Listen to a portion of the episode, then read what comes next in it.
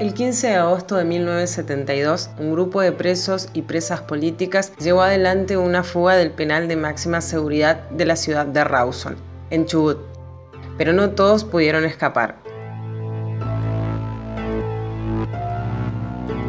El 22 de agosto de 1972, en la base Almirante Sar, quienes no pudieron fugarse fueron fusilados por la Armada Argentina.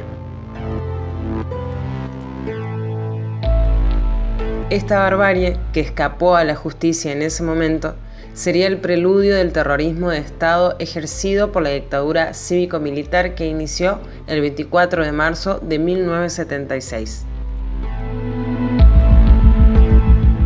Las fuerzas represivas del Estado ya estaban puliendo los métodos de violencia directa que iba a ser sistemático en el 76. Esa violencia incomparable con las reacciones de la clase trabajadora y el pueblo en su conjunto ante las injusticias sociales porque como dijo Pedro Bonet, nuestra violencia es la respuesta a esa violencia, es la respuesta a la violencia del capitalismo.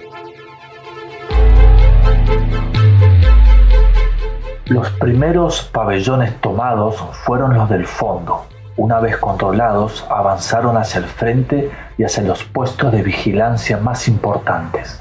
A medida que caían los puestos, los guardiacárceles eran reemplazados por guerrilleros que controlaban la circulación habían tomado la precaución de dejarse crecer el pelo y la barba durante meses. El día de la fuga se cortaron el pelo y la barba para no ser reconocidos cuando usaran los uniformes de los guardiacárceles. Así fue cayendo la biblioteca, un aula, la cocina, la enfermería, hasta llegar al centro neurológico del penal, que era el pasillo de dirección donde estaban todas las oficinas y la sala de armas. Los guerrilleros accedieron por detrás, sorprendiendo a los 20 guardiacárceles que había en el lugar.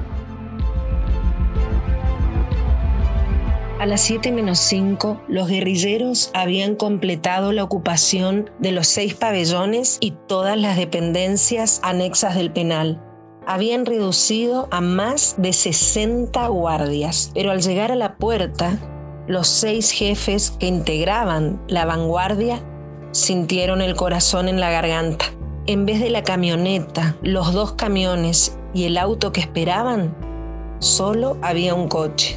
Dieron instrucciones de pedir camionetas y salieron hacia el aeropuerto para ocuparlo antes de que partiera el avión. Llegaron cuando el avión ya carreteaba y lo hicieron detener. Ascendieron a la cabina y ordenaron esperar unos minutos al siguiente contingente. Pero la demora fue excesiva y tuvieron que despegar antes de que llegaran las fuerzas represivas. 19 llegaron al aeropuerto en tres taxis y remises de la zona.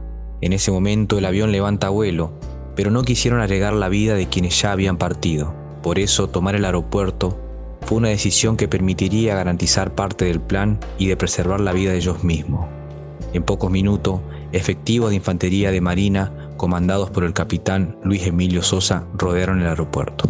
Los 19 sabían que no tenían alternativa, pero exigieron la presencia de la prensa, un médico y el juez federal de la zona. Descartaron de pleno la posibilidad de tomar rehenes y entregaron las armas, bajo la promesa de que serían reintegrados al penal. Mientras todavía estaba en el aeropuerto de Trelew, Rubén Pedro Bonet dijo: Aquí, ya que estamos también en la Patagonia, concebimos esta acción, esta lucha, como la continuación de la lucha que libraron todos los obreros rurales, los obreros industriales, en los años 21 fueron asesinados por el ejército, por la represión. Entre ellos se contaban compañeros uruguayos, compañeros argentinos, como Pinto, como Uterelo, como Font. Somos los continuadores de ellos.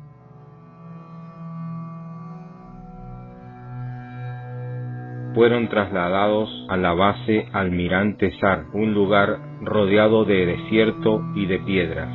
El trato se fue haciendo día a día más rudo.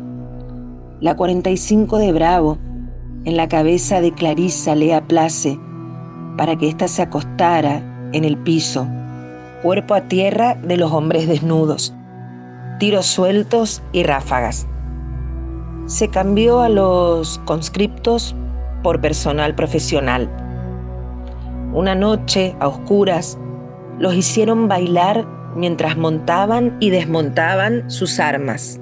A las 3 de la mañana, Bravo y Marchán los despertaron a los gritos, insultándolos y diciéndoles que ahora verían lo que era meterse con la Marina, que ahora conocerán el terror antiguerrillero. Les ordenaron salir de sus celdas y pararse en la puerta. Entonces comenzaron los tiros. El aire se cubrió de gritos y balas. Los oficiales abrieron fuego barrido de ametralladoras contra los detenidos.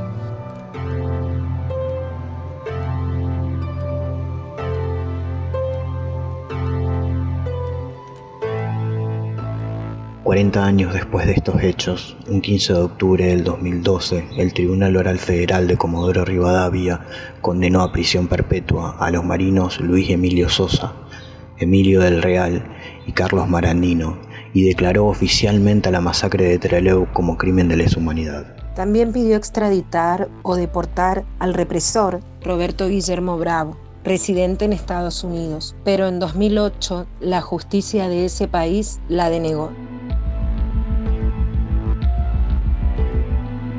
¿Acaso no está corriendo la sangre de los 16 fusilados en Trelew? Por las calles de Trelew y demás calles del país, ¿no está corriendo esta? ¿Hay algún sitio del país donde esa sangre no está corriendo ahora? ¿No están las sábanas pegajosas de sangre amantes? ¿Y dónde no la hay esa sangre caída de los 16 fusilados en Trelew? y no habría que ir a buscarla y no se la habría de oír en lo que está diciendo o cantando. ¿No está esa sangre acaso diciendo o cantando? ¿Y quién la va a velar? ¿Quién hará el duelo de esa sangre? ¿Quién le retira amor? ¿Quién le da olvido? ¿No está ella como astro brillando amurada a la noche?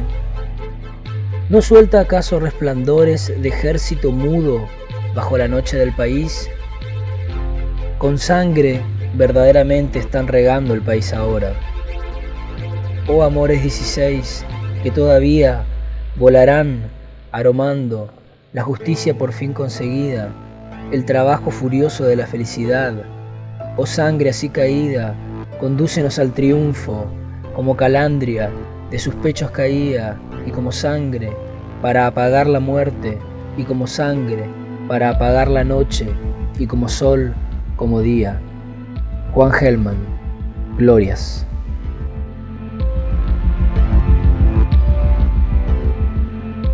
Los compañeros fusilados en la masacre pertenecían a tres de las organizaciones armadas con mayor representación y desarrollo en ese momento. Ellos, Alejandro Ulla, Ana María Villarreal de Santucho, Carlos Alberto del Rey, Clarisa Leplas, Eduardo Capelo, Humberto Suárez, Humberto Toshi, José Ricardo Mena, Mario Emilio Delfino, Miguel Ángel Polti y Rubén Pedro Bonet pertenecían al PRT, Partido Revolucionario de los Trabajadores, y su brazo armado, el ERP, Ejército Revolucionario del Pueblo. Los fusilados pertenecientes a las Fuerzas Armadas Revolucionarias fueron Alfredo Coan, Carlos Astudillo y María Angélica Sabelli. Los fusilados que pertenecían a la agrupación Montoneros fueron Mariano Pujadas y Susana Lesgart. Hubo tres sobrevivientes que dieron testimonio de los hechos ocurridos. Alberto Miguel Campos, militante de las Fuerzas Armadas Revolucionarias, murió en 1977. María Antonia Bergel, militante de las Fuerzas Armadas Revolucionarias, desaparecida en 1979. Y Ricardo René Haidar, militante de Montoneros, desaparecido en 1982. Los tres sobrevivientes fueron asesinados y desaparecidos por la dictadura cívico-militar que inició el 24 de marzo de 1976.